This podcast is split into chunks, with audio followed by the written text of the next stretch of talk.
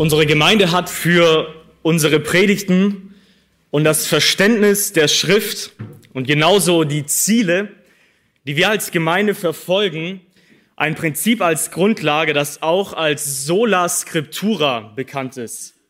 Sola Scriptura, das Lateinisch und bedeutet auf Deutsch allein die Schrift.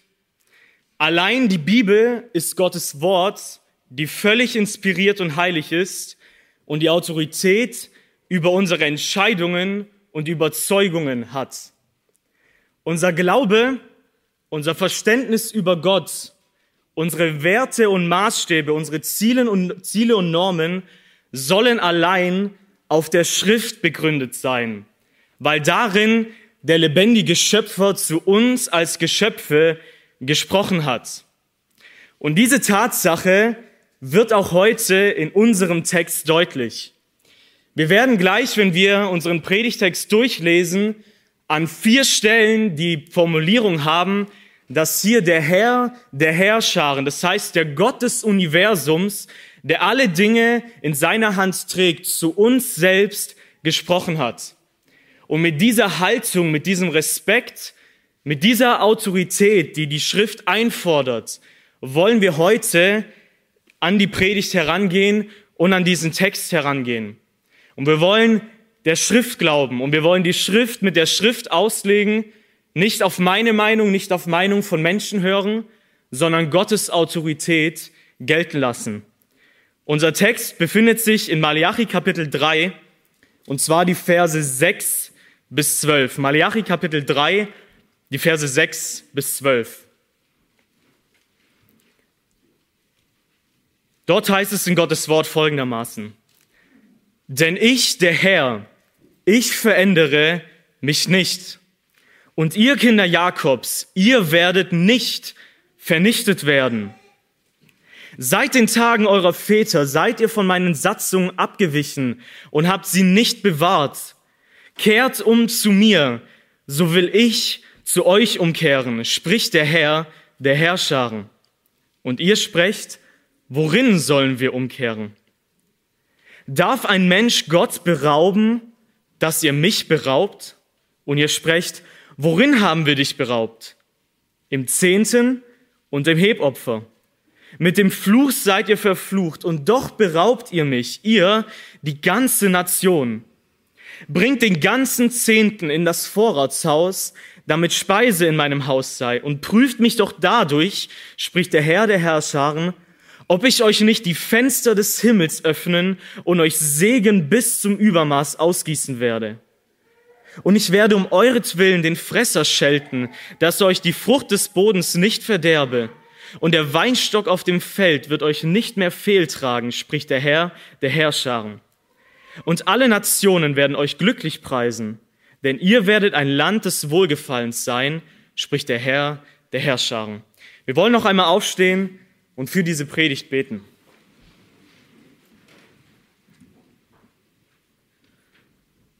Jesus Christus, ich danke dir, dass du in diesem Wort, in der Bibel zu uns sprichst, dass du deinen Willen offenbart hast. Und auch hier liegen heute wieder Schätze vergraben, die uns Trost, Ermahnung und Zuspruch sind für unser Leben. Und ich bitte dich, o oh Herr, dass du Gnade hast bei mir mit dem Reden, dass ich dein Wort richtig auslege, richtig erkläre, hebe, wie du es ähm, gesandt hast, wie es verstehen, verstanden werden soll. Und ich bitte dich genauso für alle, die zuhören, schenk offene Ohren und Herzen her, dass wir nicht abgelenkt sind, uns fokussieren, dass wir der Tatsache glauben, dass der Mensch nicht vom Brot allein lebt, sondern von einem jeden Wort, das aus deinem Mund herausgeht, Herr. Und du sollst groß gemacht werden. Es soll um dich gehen und dein Evangelium, Jesus. Amen.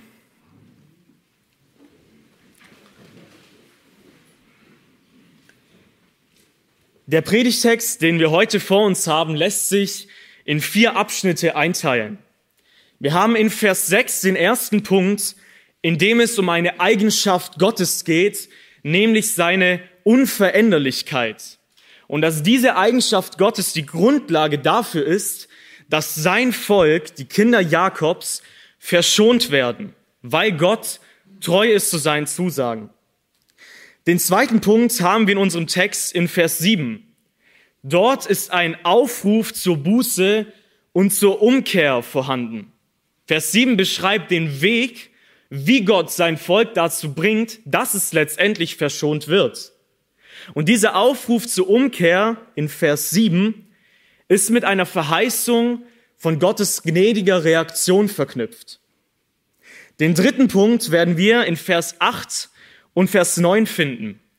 Dort spricht Gott einen ganz konkreten Bereich aus dem Leben des Volkes an, in dem Umkehr notwendig ist. Nämlich ist es der Umgang mit dem Zehnten und dem Hebopfer. Wir können es übertragen, der Umgang mit den Finanzen, mit Spenden und dem Besitz. Und den letzten Punkt haben wir in Versen 10 bis 12, in dem Gott eine Verheißung darlegt, die auf diese Umkehr folgen würde. Eine Verheißung von Segen, wenn das Volk umkehrt. Das sind die vier Punkte, die wir heute in unserem Text finden und betrachten werden. Und dieser Text beginnt mit einer Eigenschaft Gottes, nämlich seiner Unveränderlichkeit. Wir finden in Vers 6 die Aussage, denn ich, der Herr, ich verändere mich nicht. Oder in anderen Übersetzungen, ich habe nicht, mich nicht verändert. Das ist die Tatsache, dass Gottes Charakter sich niemals ändern wird. Gott selbst bleibt seinen Prinzipien, seinen Zielen, seinen Einstellungen, seinen Zusagen, seinen Versprechen treu. Sein Wesen verändert sich nicht. Was er verspricht, das wird er auch tun. Gott, der Herr der Herrscharen ist, der ich bin, der ich bin. Das heißt, der, der er war, der ist und der er sein wird. Gott bleibt gleich. Jesus Christus ist derselbe gestern, heute und in Ewigkeit, sagt Hebräer 13, Vers 8. Gott selbst ist keinen Gefühlsschwankungen unterworfen und steht damit im kompletten Gegensatz zu uns Menschen. Gott ist nicht einmal Ja und das andere mal Nein, mal so, mal so, so dass man nicht weiß, wo ist man bei Gott dran. 2. Korinther 1, Vers 19 und 20 sagen das. Gott ist nicht Ja und Nein, sondern in Christus ist sein Ja geworden. Und Jakobus 1, Vers 17 sagt, bei ihm ist kein Wechsel von Licht und Schatten. Gott besteht. Gottes Wesen ist von Anbeginn der Zeit bis in alle Ewigkeit gleich. Und was er sich vorgenommen hat, wird er tun. Und er wird seine Meinung nicht ändern zu seinen perfekten Ratschlüssen. Psalm 102, den dürft ihr mit mir aufschlagen, drückt diese Wahrheit folgendermaßen aus. Psalm 102, Vers 26 bis 28. Psalm 102, Vers 26 bis 28. Dort heißt es, du, Gott, der Hebräerbriefschreiber macht deutlich, dass dieses Du Jesus Christus ist in Kapitel 1. Du hast einst die Erde gegründet und die Himmel sind deiner Hände Werk. Sie werden untergehen oder umkommen, du aber bleibst. Und sie alle werden veralten wie ein Kleid, wie ein Gewand wirst du sie verwandeln und sie werden verwandelt werden. Du aber bist derselbe, der Unveränderliche und deine Jahre enden nicht.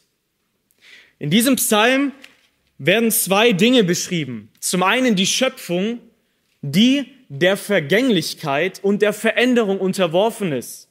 Und das merken wir selber in unserem Leben. Das merken wir den Jahreszeiten. Das merken wir an unserem Körper, am Altwerden.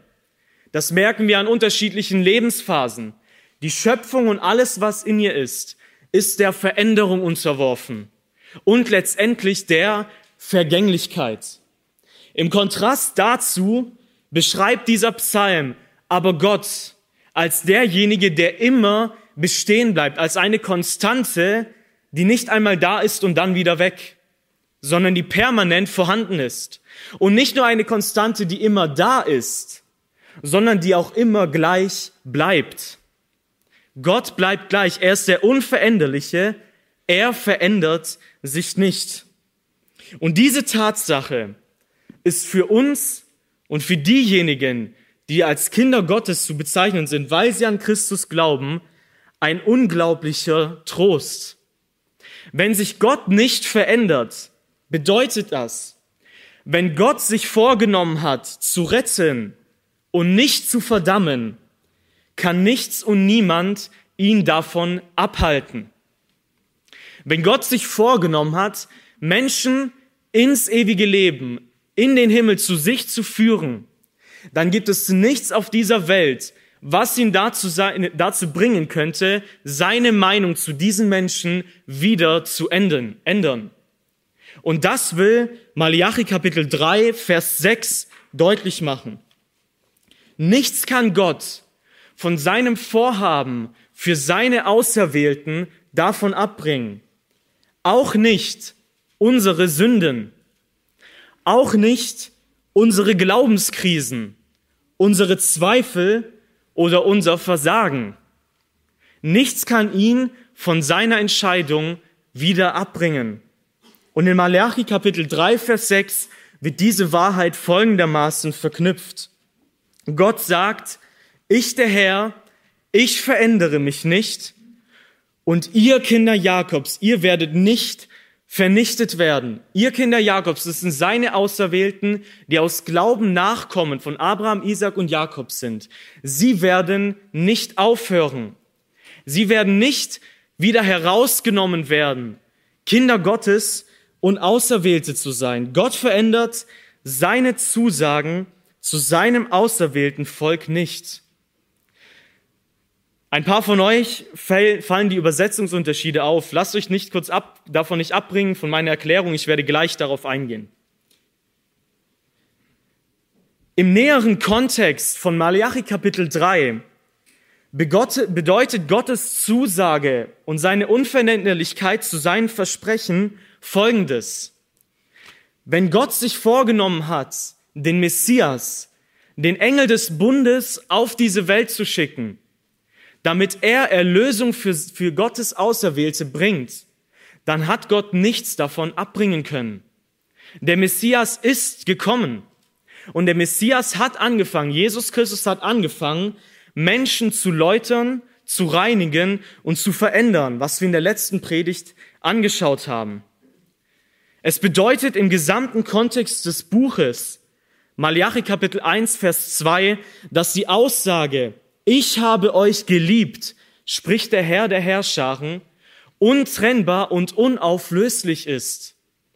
Wenn Gott zu seinen Kindern sagt, ich habe euch geliebt, und das andere Bibelstellen machen deutlich, dass diese Entscheidung der Liebe losging, bevor sie geboren wurden, dann steht diese Überschrift über ihrem Leben, egal was in ihrem Leben passiert.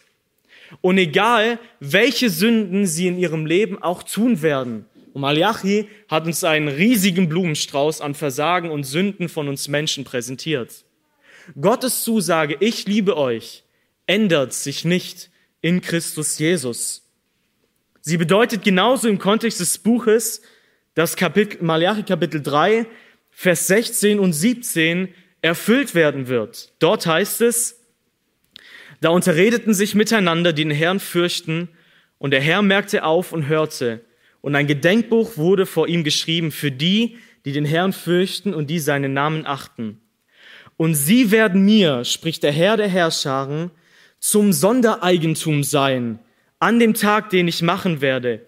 Und ich werde sie verschonen, wie ein Mann seinen Sohn verschont, der ihm dient. Gottes Unveränderlichkeit in seinem Versprechen und seiner Liebe, seinen Zusagen in der Vergangenheit wird bestehen bleiben bis auf diesen Tag, der hier beschrieben wird, wenn Christus wiederkommen wird, dass Gottes Kinder an diesem Tag verschont werden, nicht vernichtet werden, wie Malachi Kapitel 3, Vers 6 den Kindern Jakobs zuspricht. Er hat sie geliebt und er hat sich vorgenommen, Menschen, seine Auserwählten, nicht zu richten, und nichts kann ihn von diesem Vorhaben abbringen. Seine Liebe wird die Auserwählten in Christus dazu bringen, nicht gerichtet zu werden. Es ist Gott, sein Wesen, was die Grundlage dafür schafft.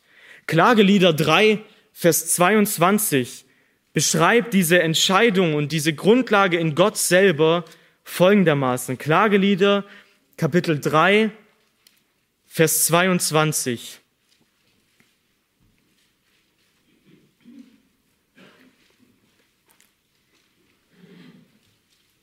Dort heißt es, es sind die Gnadenerweise des Herrn, die Gütigkeiten des Herrn, dass wir nicht aufgerieben sind, dass wir nicht vernichtet wurden.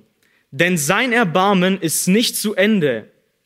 Es ist jeden Morgen neu. Deine Treue ist groß. Deine Treue ist groß. Was ist die Grundlage dafür, dass du in deinem Leben ein Kind Gottes geworden bist? Was ist die Grundlage dafür, dass du an Jesus Christus glauben darfst und dass du nicht in einer Angst leben musst, Strafe von Gott zu bekommen? Es ist Gottes Gnade dir gegenüber. Es ist sein Vorhaben, sein unveränderliches Versprechen, dir in Christus treu zu sein, das dich zum Glauben geführt hat und dich weiterhin durchträgt. Was ist der letztendliche Grund dafür, dass du zum Glauben gekommen bist und ein Kind Gottes wurdest? Was ist der letztendliche Grund dafür, dass du ein Kind Gottes bleibst? Ich will hier auf den, auf den eigentlichen Kern zurück. Auf wen können wir das zurückführen? Auf unsere Entscheidung? Auf unsere Treue? Auf unsere Unvergänglichkeit in unseren Vorhaben? Es ist Gottes Eigenschaften, es ist seine Treue und seine freie Gnade, die er Menschen zuspricht, die dazu führt. Deswegen sagt Römer 9, Vers 29, wenn der Herr sich nicht im Volk, welche übrig gelassen hätte, wären wir wie Sodom geworden und Gomorra gleich gewesen. Wenn Gott nicht die Entscheidung getroffen hätte, Menschen zu retten, Menschen rauszureißen aus einem Leben in Rebellion gegen Gott, dann gäbe es keine Kinder Gottes. Gott selbst ist der Grund dafür, dass du zum Glauben gekommen bist und dass du im Glauben bleibst. Wir in uns selbst sind alles andere als treu und beständig in unseren Vorhaben und in unseren Versprechen, in unseren Zusagen zu Gott. Und das ist es, was in Vers 6 in den anderen Übersetzungsvariationen deutlich werden will. Ihr habt gemerkt, wenn ihr eine Elberfelder Übersetzung habt, dass es ein bisschen anders klingt, wie, ich, wie ähm, die Übersetzung, die ich vorgelesen habe, oder wie beispielsweise die Schlachterübersetzung oder andere. Das liegt nicht an einem Urtextproblem, sondern daran, dass Gott diesen Vers in einer Art und Weise geschrieben hat, dass zwei Möglichkeiten, zwei Wahrheiten deutlich werden können und deutlich werden sollen.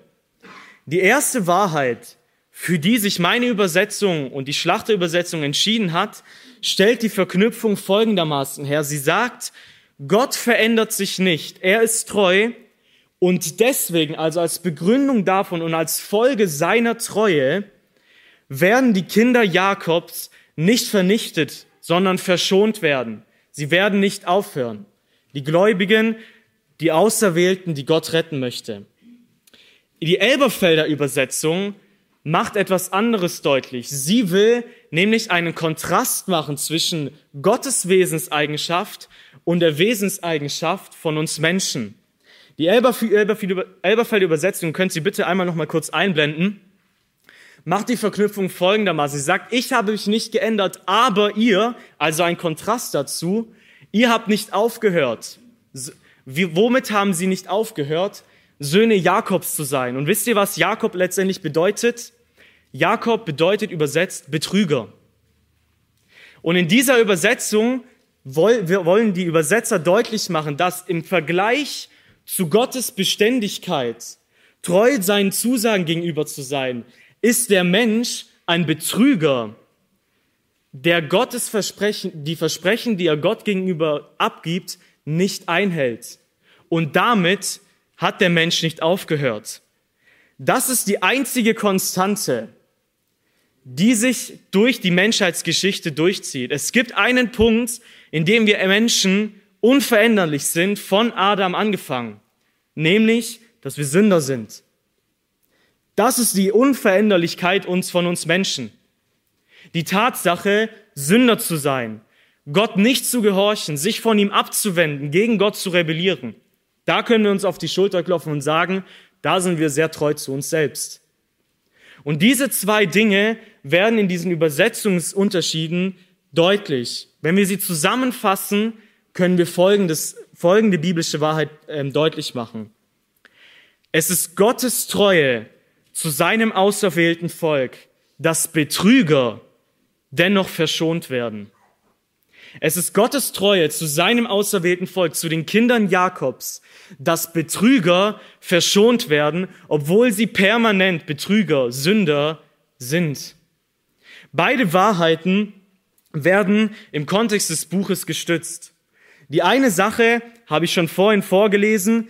Dieser Begriff vom Verschonen, nicht vernichtet zu werden, kam in Malachi 3, Vers 17 vor. Gott verheißt, dass diejenigen, die ihn fürchten, verschont werden. Das heißt, am Tag des Gerichts nicht gerichtet werden. Und genauso wird die Tatsache, dass wir Betrüger oder man kann auch sagen Räuber sind, im näheren Kontext auch gestützt, wenn es in Vers 8 darum geht, dass Gott die Frage stellt, darf ein Mensch Gott berauben? Darf ein Mensch Gott gegenüber ein Betrüger sein? Ich erwähne diese Argumente, um deutlich zu machen, je nachdem, für was sich die Übersetzer entschieden haben, beides ist wahr, beide Möglichkeiten hat Gott offen gelassen und beide Möglichkeiten werden in diesem Buch gestützt und verarbeitet. Jetzt kommen wir in Vers 7 zu dem Weg, wie Gott Sünder, wie Gott Betrüger rettet. Wir haben die göttliche Perspektive angeschaut, nämlich Gottes Vorhaben, seine Liebe zu seinen Auserwählten, was die göttliche Perspektive der Rettung beschreibt, dass die Rettung vollkommen vom Herrn kommt.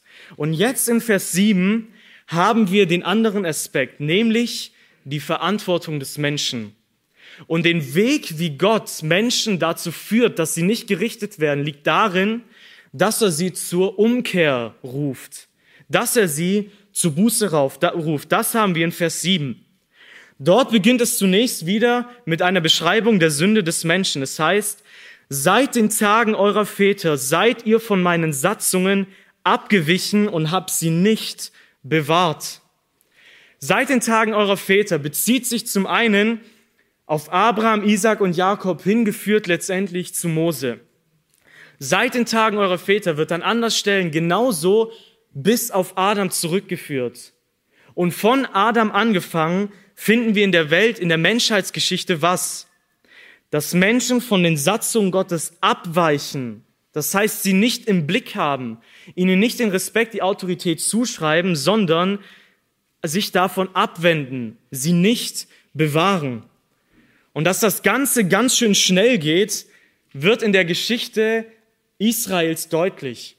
Gott erlöst sein Volk, Gott führt sie aus Ägypten heraus und bringt sie an den Berg Sinai. Dort spricht er zu ihnen durch Mose und sagt, dass er mit ihnen einen Bund, ein Versprechen schließen möchte.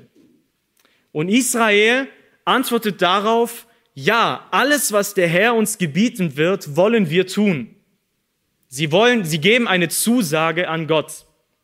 Daraufhin geht Mose auf den Berg empfängt die zehn Gebote und was passiert, als er wieder runterläuft? Wie lang hat dieses Versprechen des Menschen gehalten?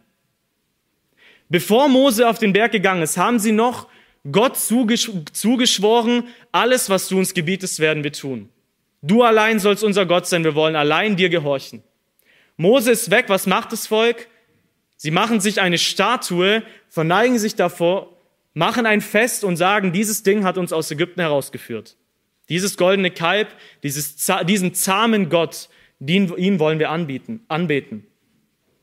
An dieser Stelle wird dieses Prinzip deutlich, wie schnell der Mensch seit den Tagen der Väter von Adam über Abraham, über das Volk Israel, wie er beständig von Gott abweicht.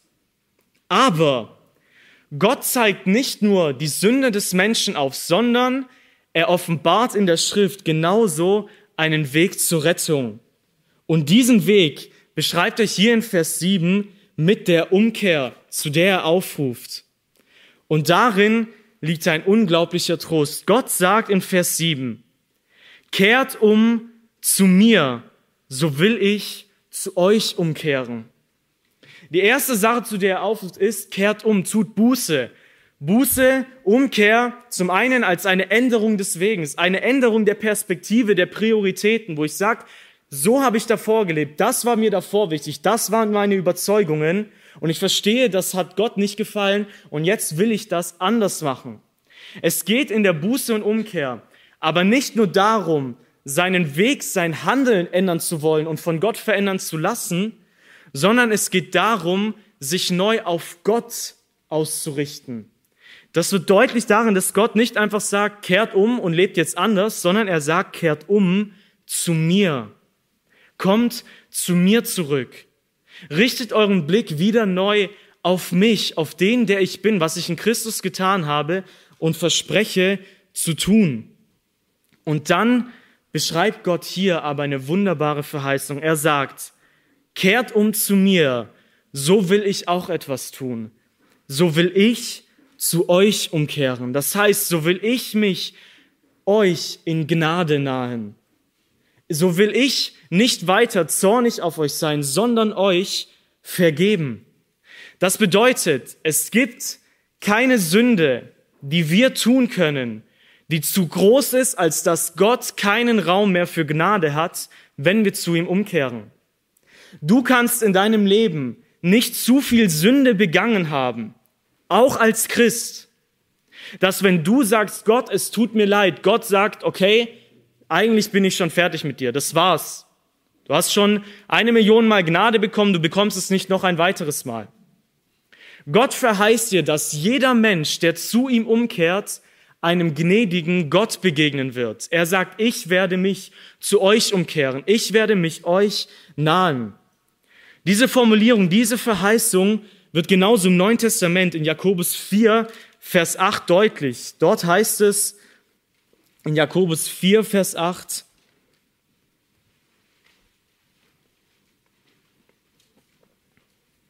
Zuerst spricht er davon, dass Gott größere Gnade gibt, in Vers 6, größere Gnade als uns, als unsere Sünde. Größere Gnade als die Sünde, die wir tun können. Und dann verheißt er in Vers 8 und ab Vers 7, unterwerft euch nun Gott, widersteht dem Teufel und er wird von euch fliehen. Naht euch Gott und er wird sich euch nahen. Gott ist kein Gott, der Menschen wegschickt, wenn sie sagen, Herr, ich brauche dich und ich will mein Leben neu mit dir leben. Gott ist kein Gott, der dann sagt, meine Gnade, meine Vergebung reicht nicht mehr aus. Jesaja 55, Vers 7 beschreibt diese Wahrheit auf folgende Weise. Jesaja 55, Vers 7.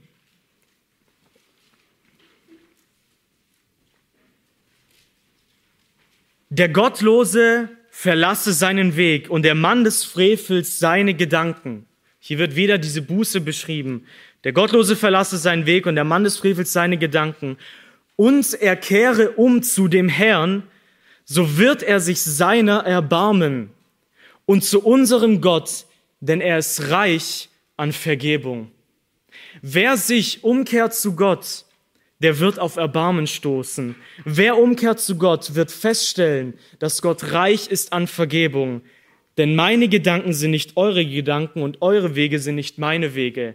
Gott ist anders als wir Menschen und in diesem Kontext steht dieser Vers, den wir so gern haben. Wir Menschen erleben Verletzungen und Sünden, die uns zu viel werden. Ein Vertrauter, ein Freund, ein Ehepartner, ein Kollege verletzt uns mit Worten, mit einer Tat auf eine Art und Weise, die für uns so schwer wiegt, dass wir vielleicht sagen, ist okay, ich trag's dir nicht mehr nach, aber ich kann mit dir kein Freund mehr sein. Ich kann nicht mehr in einer Beziehung mit dir stehen. Das erleben wir Menschen. Wir erleben Wunden und Verletzungen, die zu groß und zu schwer für uns sind, als dass wir sie überwinden können, genauso in einer liebevollen Beziehung miteinander weiterzuleben wie davor. Und Gott ist nicht so. Es gibt keine Sünde, mit der wir Gott bespucken, mit der wir gegen Gott rebellieren, dass Gott sagt, ich werde meine Beziehung mit dir nicht mehr weiterführen können. Gott ist reich an Erbarmen und reich an Vergebung.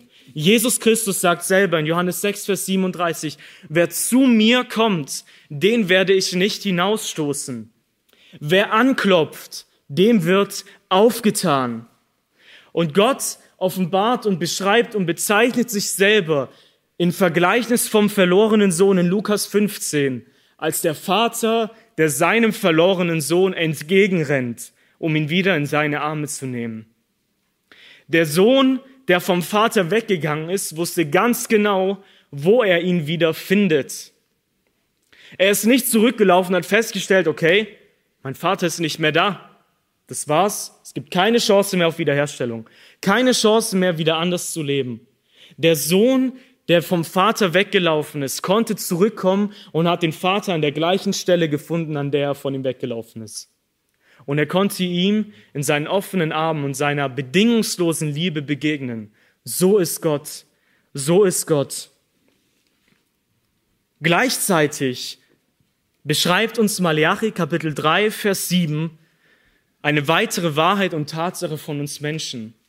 Trotz dieser Verheißung Gottes, wenn der Mensch umkehrt, dass er auf einen gnädigen Gott trifft, der wieder zum Menschen, sich dem Menschen naht, finden wir folgende Reaktion beim Volk. Ich lese am Ende von Vers 7. Und ihr sprecht, worin sollen wir umkehren? Das Buch Malachi möchte uns die völlige Verdorbenheit des Menschen präsentieren. Die völlige Verdorbenheit eines Menschen, der seine Sünde ohne Gottes Wirken nicht erkennt. Nicht erkennt. Sie haben nicht die Perspektive für die Dinge in ihrem Leben, die sie falsch gemacht haben und die sich ändern sollen. Ihre Reaktion ist, wie schon an anderen Stellen des Buches, was haben wir falsch gemacht? Warum überhaupt? Wo ist das Problem? Oder hier, worin sollen wir eigentlich umkehren? Malachi zeigt uns die völlige Verdorbenheit des Menschen, der in sich selbst keine Kraft und keinen Willensentschluss hat, Gott um Vergebung zu bitten, obwohl Gott ihm eine Verheißung zusagt. Und gleichzeitig möchte das Buch Malachi uns präsentieren, dass wir als Menschen vollkommen abhängig von Gottes freier Gnade sind, die uns, die uns Menschen letztendlich zur Buße führt. Beide Dinge werden präsentiert und ich hoffe, dass ihr merkt, dass da spreche ich repräsentativ für die Theologie unserer Gemeinde und wie wir die Schrift verstehen. Beide Dinge sind in der Schrift vorhanden. Ich habe gesagt, Gott sagt, kehrt um. Wir haben es gelesen. Und es gibt keinen Mensch, der eines Tages vor Gott stehen wird und sagen kann, ja, ich konnte nicht. Gott sagt, du warst verantwortlich. Ich habe sie gesagt, kehr um, du hast es nicht getan. Diese Wahrheit steht fest. Aber wir dürfen die andere Wahrheit nicht genauso leugnen nämlich die Tatsache, dass kein Mensch umkehren wird, wenn Gott ihm nicht Buße und Glaube schenken wird. Und das möchte ich jetzt an einigen Bibelstellen weiter belegen. Jeremia Kapitel 10, Vers 23. Jeremia Kapitel 10, Vers 23. Dort bekennt Jeremia als inspirierter Prophet folgende Wahrheit über uns Menschen. Jeremia Kapitel 10, in Vers 23.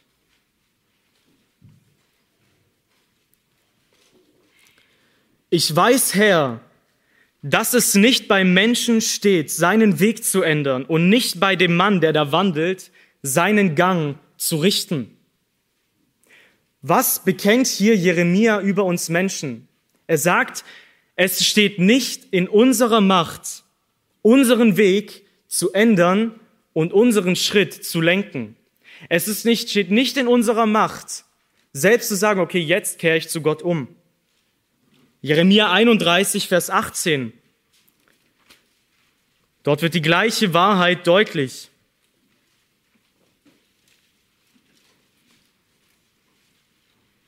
Es fängt an mit Wohl habe ich Ephraim klagen hören, du hast mich gezüchtigt und ich bin gezüchtigt worden wie ein, wie ein nicht ans Joch gewöhnte Kalb. Und jetzt diese Aussage, auf die ich hinaus will.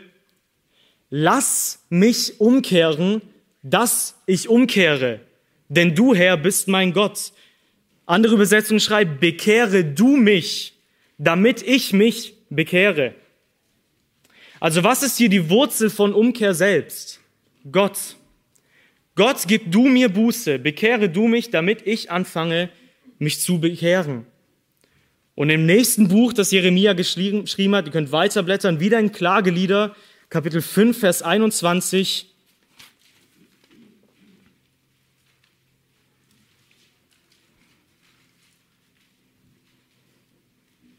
Kapitel 5, Vers 21.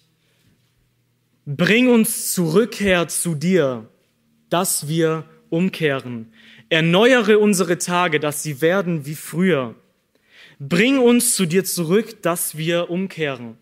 Was ist das Gebet, das der Mensch spricht? Gott, bitte gib du mir Buße. Bring mich zu dir zurück, damit ich umkehre. Diese Wahrheit wird von der Schrift bekannt und genau deswegen schreibt Paulus in 2 Timotheus 2, ich zitiere nur, dass er darum betet, ob Gott nicht Menschen Buße geben möge, ob Gott nicht Menschen Buße schenken möge. Und jetzt nochmal die Frage an dich. Warum hast du Buße getan? Was war der letztendliche Grund dafür, dass du zu Gott umgekehrt bist? Und die Bibelstellen geben alle Ehre Gott. Die Rettung ist des Herrn, 100 Prozent des Herrn. Es ist nicht, sind nicht wir, die wir uns in erster Linie zu Gott bekehrt haben, auch wenn wir es auf der menschlichen Ebene wahrnehmen, dass ein Mensch sagt, Gott, es tut mir leid und ich will jetzt anders leben und ich will mein Vertrauen auf dich setzen, Jesus. Gleichzeitig ist die himmlische Perspektive, die uns die Schrift sagt, das alles hat Gott ihm geschenkt. Und jetzt im Zusammenhang vom Malachi Kapitel 3. Was ist der Grund dafür, dass die Kinder Jakobs nicht vernichtet, sondern verschont werden, obwohl auch sie in einer Lebensphase waren, in der sie sich nicht für Gott interessierten und nicht zu Gott umkehren wollten. Es ist Gottes unveränderliche Treue und Liebe zu seinen Auserwählten und genauso seine unveränderliche Treue und Liebe zu dir. Wenn du bekennen kannst, doch, ich hasse die Sünde und ich liebe Jesus Christus, ich glaube an ihn und es tut mir leid, wenn ich sündige, dann hat Gott ein Werk in dir angefangen, das er wie, das er auf jeden Fall zu Ende bringen wird, weil er seine Meinung zu dir, in, weil er seine Meinung zu dir nicht ändert. Unser Text geht damit weiter, dass Gott jetzt einen konkreten Lebensbereich anspricht, in dem Buße, in dem Umkehr, in dem Lebensveränderung notwendig ist. Wir haben es in Vers 8. Darf ein Mensch Gott berauben, dass ihr mich beraubt? Und ihr sprecht, worin haben wir dich beraubt? Im Zehnten und im Hebopfer. Der Bereich, den Gott hier anspricht, ist der Zehnte oder ein anderer Aspekt ist das Hebopfer oder ein Überbegriff für verschiedene Abgaben, die der Mensch Gott leisten sollte. Der Zehnte war eine Abgabe, zehn Prozent von verschiedenen Bereichen im Leben, ob es Vieh war, ob es Finanzen waren, die das Volk verpflichtend als Anordnung Gottes zum einen den Leviten geben sollten, äh, diesem Stamm. Die Leviten haben wiederum diesen Zehnten, einen Teil davon, den Priestern gegeben. Man könnte sagen, das waren die Vollzeitangestellte, die 100 also die Missionare, die von diesem Job sozusagen gelebt haben. Und gleichzeitig wurde der Zehnte, sagt 5. Mose 14, für die armen Witwen und Waisen verwendet. Das ist der Zehnte. Also eine Abgabe vom persönlichen Besitz, den Finanzen, die Gott gegeben wurde, indem sie den Leviten, den Priestern und den Armen und Schwachen des Volkes zur Verfügung gestellt werden sollten. Die Hebopfer, die Abgaben, beschreiben genauso Abgaben, die teilweise verpflichtend, teilweise freiwillig waren und auch aus verschiedenen Besitztümern bestanden, die für den Gottesdienst, für den Tempeldienst verwendet wurden. Und was, und Gott nimmt dieses Beispiel, diesen Umgang mit, mit den Finanzen und den Spenden als Bereich, in dem er sagt, ihr seid von meinen Anordnungen abgewichen. In diesem Lebensbereich wird deutlich, dass ihr mir nicht gehorcht, mich nicht ehren wollt und dass ihr keine selbstlose Liebe für die Armen und Schwachen in eurem Volk habt, weil ihr nicht bereit seid, einen Teil eures Besitzes dafür zu teilen, dass es anderen Menschen besser geht. Das wird Gott, macht Gott hier deutlich und das spricht er an. Er beginnt eigentlich mit einem Paradox. Wir hatten es schon an einer anderen Stelle in Malachi, dass davon gesprochen wird, dass Gott ermüdet wird. Also der Gott, der unendliche ewige Kraft hat, er wird ermüdet. Wo Gott etwas deutlich machen will, wie, was Sünde mit ihm anrechnet und dass er bestimmte Sachen Leid haben kann. Ein ähnliches Paradox haben wir in unserem Text. Wie kann man dem Schöpfer der Erde, dem alles gehört, jeder einzelne Mensch, alles, was es auf der Erde gibt, alle Finanzen, wie kann man diesem Gott etwas wegnehmen? Wenn sowieso ihm alles gehört, egal in welchem Geldbeutel es gerade ist. Alles gehört permanent Gott. Alles ist zu seiner Ehre da. Wie kann man sagen, okay, das gehört jetzt nur mir und ich beraube dich damit, ich betrüge dich damit? Die Schrift macht deutlich, dass es in diesem Zeitalter einen Bereich gibt, in dem Gott etwas weggenommen werden kann, das ihm eigentlich zusteht, nämlich Gehorsam. Die Anordnung, seinen Geboten Folge zu leisten, Gott die Ehre und Autorität als Leiter und als Herr Folge zu leisten, diese Anordnung kann in dieser Weltzeit, bis Jesus kommt, beraubt werden. Diese Sache, in dieser Sache kann Gott beraubt werden. Es wird eine Zeit kommen, in dem kein Mensch mehr irgendwie auch nur Gott nicht die Ehre geben kann, weil sich jedes Knie beugen wird. Aber Gott bezeichnet hier diese Sünde im Bereich des, des Besitzes als eine Tatsache, in der Gott dem Gehors, des Gehorsams beraubt wird, der ihm eigentlich zusteht. Und die Konsequenz für diesen Ungehorsam haben wir wieder in der Bezeichnung damit, dass das Volk unter dem Fluch ist, dass es von Gott letztendlich gerichtet wird. Gott spricht dieses Thema an, er fordert zu Buße und zur Umkehr auf und gleichzeitig verknüpft er seinen Aufruf zur Umkehr hier an dieser Stelle mit einer Verheißung. Lass uns das einmal lesen. Gott verheißt hier, dass wenn der Mensch, wenn das Volk sein Verhalten im Umgang mit den Zehnten und dem Hebopfer ändern würde, Gott auch seinen Umgang und was er ihnen gibt, ändern würde. Wir, wir lesen die Beschreibung in Abvers 10. Bringt den ganzen Zehnten in das Vorratshaus, damit Speise in meinem Haus sei, und prüft mich doch dadurch, spricht der Herr der Herrscharen, ob ich euch nicht die Fenster des Himmels öffnen und euch Segen bis zum Übermaß ausgießen werde. Also Gott sagt, wenn ihr anfangt umzukehren, und das beinhaltet, dass ihr das jetzt das Richtige tut, was werde ich tun? Er sagt, er wird die Fenster des Himmels öffnen und ihnen Segen ausgießen. Und dieser Segen wird ab Vers 11 beschrieben. Und ich werde um euretwillen den Fresser, das ist eine Heuschreckenart, die zu dieser Zeit oft für Missernten verantwortlich war, ich werde den Fresser schelten, dass er euch die Frucht des Bodens nicht verderbe, und der Weinstock auf dem Feld wird euch nicht mehr fehltragen, spricht der Herr der Herrscharen. Und alle Nationen werden euch glücklich preisen, denn ihr werdet ein Land des Wohlgefallens sein. Welche Verheißung gibt Gott hier dem Volk nach dem Gesetz, in dessen Rahmen er dieses Beispiel bringt, als Konsequenz, wenn sie umkehren? Er sagt, ich werde euch segnen. Und wie wird dieser Segen aussehen? Irdischer Wohlstand. Ja, irdischer Wohlstand. Wenn Israel das Gesetz eingehalten hätte, hätte Gott ihm die schönsten und prächtigsten Ernten gegeben, die es überall auf der Welt gäbe. Er hätte ihnen das fruchtbarste Land und das Land am fruchtbarsten gedeihen lassen als überall sonst auf der Welt.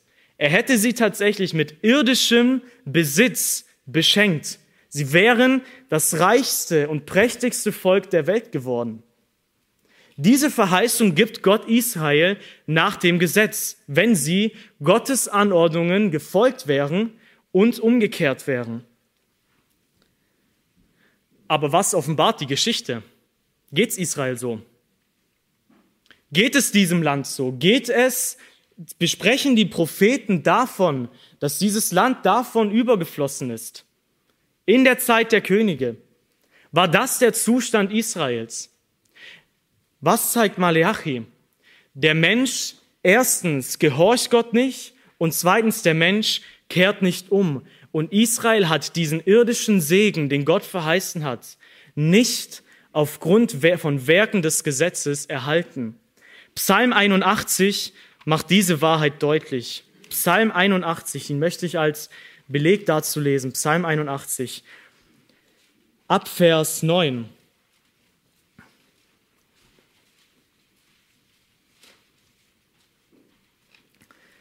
Psalm 81 ab Vers 9. Dort sagt Gott, höre mein Volk und ich will gegen dich zeugen. O Israel, wenn du mir gehorchtest, Es soll kein fremder Gott unter dir sein und du sollst dich nicht vor einem Gott des Auslands bücken. Ich bin der Herr, dein Gott, der dich aus dem Land Ägypten heraufgeführt hat. Tu deinen Mund weit auf und ich will ihn füllen. Aber mein Volk hat nicht auf meine Stimme gehört und Israel ist nicht willig gegen mich gewesen.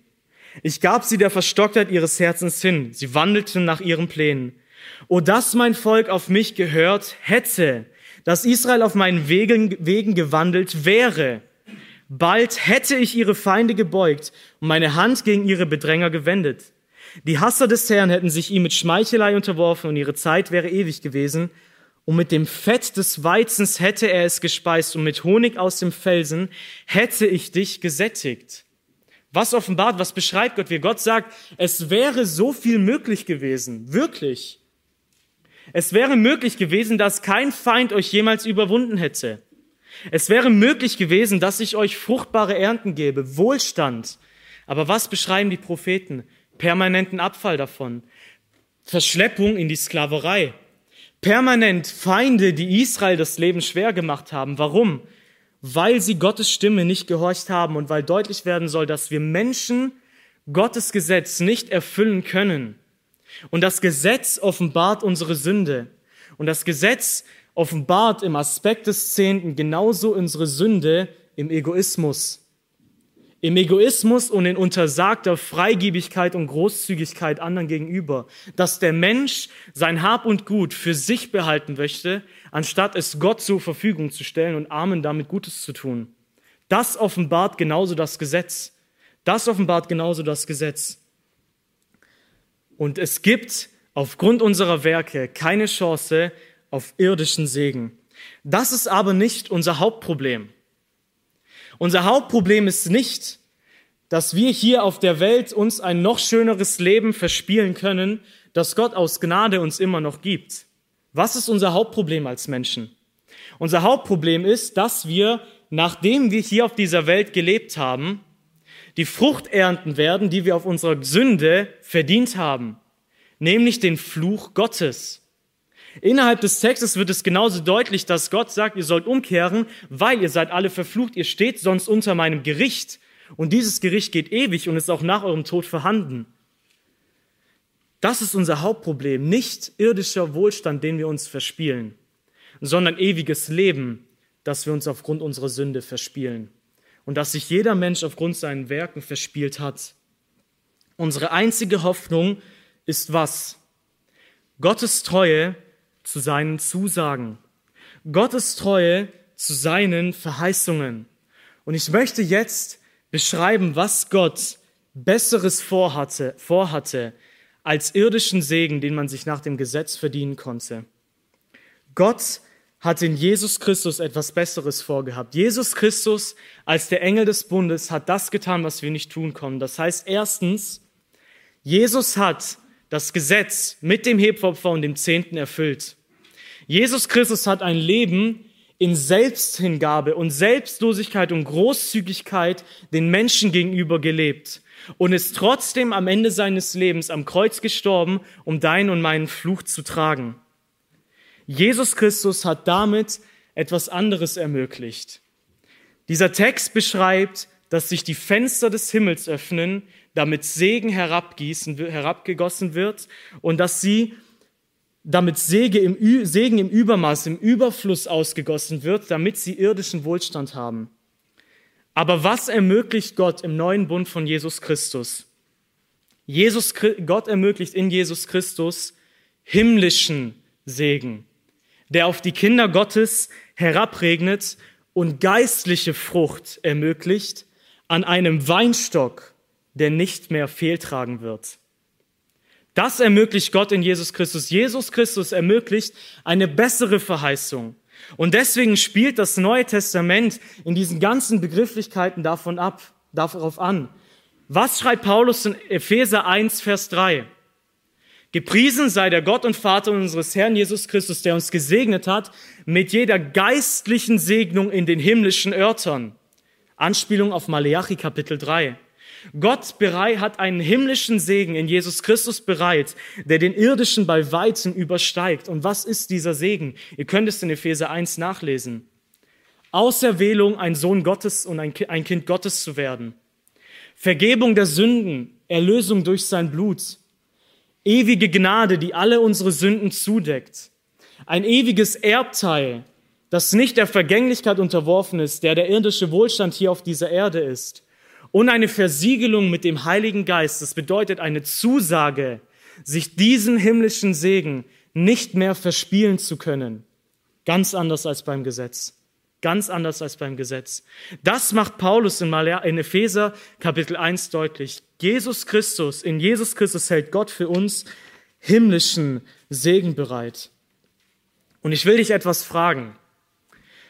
Kannst du sagen, dieser himmlische Segen ist besser als alle Schätze und Reichtümer, die die Welt mir je bieten könnte?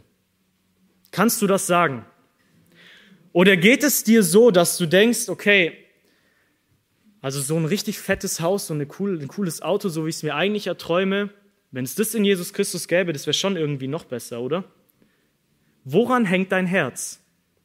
Woran hängt dein Herz? In unseren Wünschen und Sehnsüchten, im Umgang mit unseren Finanzen und unserem Wohlstand wird deutlich, ob wir als Christen irdischem Wohlstand nachstreben oder dankbar für die himmlischen Segnungen sind. Das wird an deinem Konto deutlich. Das wird an dem Umgang mit deinem Geld deutlich.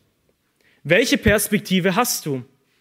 Ist dir der himmlische Segen kostbarer? Wisst ihr, es gibt Millionen von Christen, die während ihres ganzes, während ihren ganzen Lebens nicht einen Hauch von irdischem Wohlstand genießen konnten. Und wenn man diesen Christen Malachi 3 gepredigt hätte mit, hey, wenn du spendest, dann wird Gott dir Segen geben, dann hätten die in ihrem Glauben sowas von Zweifel gehabt, weil sie permanent der Frage unterliegen würden, warum segnet Gott mich nicht? Warum bin ich krank? Warum leide ich mein ganzes Leben unter Depressionen? Warum werde ich arbeitslos? Warum hat der so ein Haus und nicht so ein Haus? Warum kann ich mir das nicht leisten? Warum erlebe ich Verfolgung? Warum erlebe ich Folter? Warum muss ich als Märtyrer sterben, wenn Gott doch sagt, dass er mich gesegnet hat? Es gibt Millionen von Christen, die haben nicht einen Hauch von irdischem Wohlstand erlebt. Warum? Warum haben sie trotzdem in ihrem Glauben durchgehalten? Weil ihre Hoffnung der himmlische Segen in Jesus Christus war. Und dazu will ich uns ermutigen. Lasst uns unsere Perspektive, während wir in einem Land leben, in dem Gott uns aus Gnade mit irdischen Besitztümern beschenkt, nicht vergessen, dass das Kostbarste Jesus Christus selbst ist. Und lasst uns unser Herz allein an Christus hängen und nicht an diesen vergänglichen Geld und Autos und Dingen dieser Welt. Wo liegt deine größte Freunde? Worüber denkst du nach? Worüber schmiedest du deine Pläne? Was sind deine Prioritäten in deinem Leben? Was ist dein Gott? Was ist dein Gott? In der Bibel, ich will aus Zeitgründen die Begebenheit nur schildern, macht das Lukas-Evangelium eine wunderbare Verknüpfung. Wir haben in Lukas 18, ab Vers 18, das könnt ihr zu Hause nachlesen, die Begebenheit, dass ein reicher Mann zu Jesus Christus kommt mit der Frage, was soll ich tun, um ewiges Leben zu erben? Jesus Christus erklärt es ihm, was es beinhaltet. Der Mann ist der Meinung, dass er alles getan hat. Und dann zeigt ihm Jesus auf, dass er eben nicht alles getan hat, weil er geizig ist. Weil er nicht bereit ist, sein Geld für die Armen zu geben und Christus nachzufolgen. Und dieser Mann, wisst ihr, was er macht? Obwohl er diese brennende Frage auf dem Herzen hatte, was muss ich tun, um ewiges Leben zu bekommen? Ich will es haben. Hat Christus offenbart, dass sein Herz mehr an seinem Geld hing als an ewigem Leben durch Jesus Christus. Und dann macht Lukas ein Kapitel später, in Lukas Kapitel 19, eine andere Begebenheit von einem reichen Mann deutlich. In Lukas Kapitel 19 geht es um Zachäus, den reichen Zöllner. Dieser Mann war reich. Und was macht Jesus Christus? Er sagt, ich muss zu dir gehen. Ich muss heute zu dir nach Hause gehen. Er ruft ihn genauso in die Gemeinschaft wie den anderen reichen Jüngling. Und was macht Zachäus? Er nimmt Jesus Christus auf und was ist die Frucht davon? Zachäus, obwohl er reich war, sagt, ich werde meine Gabe weitergeben und wo ich betrogen habe, will ich erstatten. Warum? Weil diesem Haus Heil widerfahren ist, weil auch er ein Sohn Abrahams ist, sagt Jesus Christus. Wer in Jesus Christus Heil bekommen hat, himmlischen Segen erlangt hat und die Augen dafür äh, geöffnet bekommen hat, was wird er mit seinem irdischen Besitz machen? Er wird anfangen, ihn nicht nur für sich selber zu verwenden. Und er wird anfangen, nicht nur Gott Danke dafür zu sagen und ihn zu genießen. Ich rede hier nicht davon, dass wir alle alles verkaufen müssen. Aber diese Dankbarkeit für das, was, sich Gott, was Gott im irdischen Wohlstand geschenkt hat, ist definitiv damit gepaart, es weiterzugeben und auch genauso für andere zu verwenden. Als Abraham von Melchisedek gesegnet wird, wisst ihr, was er danach macht? Er gibt ihm den Zehnten, obwohl er das Gesetz und dieses Gebot überhaupt noch nicht erhalten hatte. Weil er verstanden hat, ich habe Segen von Gott bekommen, hat ist in seinem Herzen etwas passiert. Er hat gesagt, ich gebe etwas dafür ab. Ich gebe etwas Gott dafür zur Verfügung und sage, Herr, gebrauch das so, wie du willst. Und ich gebrauche das nicht für meine neuen Schuhe, für meinen Urlaub, für mein schönes Auto. Ich gebe etwas davon ab. Wer in Jesus Christus himmlischen Segen erhalten hat, wird anfangen, seinem nächsten Anteil an seinem irdischen Besitz zu geben. Das ist eine Verbindung, die untrennbar in der Schrift vorhanden ist. Und deswegen hat es heute so wunderbar gepasst, dass wir in 2. Korinther 9 diese Textlesung hatten. Wir leben im neuen Bund. Der Zehnte, diese Abgabe ist keine Pflicht. Es ist kein Gesetz, kein Gebot Gottes, gib den Zehnten ab, weil sonst liebe ich dich nicht oder es wird nur 90 Prozent deiner Sünde vergeben oder so. Es ist nach Freiheit, wie der Geist einem jeden auflegt. Aber der Geist wird einem jeden auf jeden Fall etwas auflegen. Der Geist wird, weil es himmlischer Segen ist, eine Frucht hervorbringen, die selbstlos ist, weil man mit dem Weinstock verbunden ist, der selber selbstlos gelebt hat, in Jesus Christus als dem wahren Weinstock. Und die Grundlage dafür, für das alles ist, weil wir verstanden haben, dass Gott uns durch Jesus Christus etwas so viel Kostbareres geschenkt hat, indem er uns den Himmel geöffnet hat und uns alles ausgegossen und geschenkt hat. Leben in Überfluss, Sündenvergebung, etwas Besseres, als die Welt uns je geben kann. Ich möchte diese Predigt zusammenfassen. Wir haben davon gehört, dass Gott eine bestimmte Eigenschaft hat, dass er unveränderlich ist. Diese Eigenschaft ist die Grundlage dafür, dass er seine Auserwählten verschont, seine Auserwählten zur Buße führt, so dass sie nicht gerettet, äh, gerichtet werden sondern gerettet werden. Wir haben genauso davon gehört, dass wir Menschen in der Verantwortung stehen, Buße zu tun und umzukehren und dass wir dann, egal wie viele Sünden wir begangen haben, einem gnädigen und barmherzigen Gott in Jesus Christus begegnen. Und wir haben davon gehört, dass sich diese Umkehr genauso daran äußern wird, dass man aus Dankbarkeit für den himmlischen Segen in Jesus Christus anfangen wird, anderen Menschen Anteil an seinem irdischen Besitz zu geben. Und das ist mein Wunsch für uns als Gemeinde. Dankbarkeit für himmlischen Segen, der besser ist. Und diese Perspektive, aber dass wir nicht nur Danke dafür sagen, sondern dass wir auch unsere Geldbeutel und unsere Zeit öffnen. Ohne Spaß, darum geht's.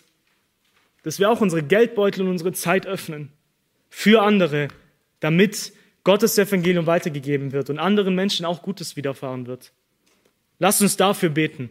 Ihr dürft gerne aufstehen und das Gehörte vor Gott verarbeiten.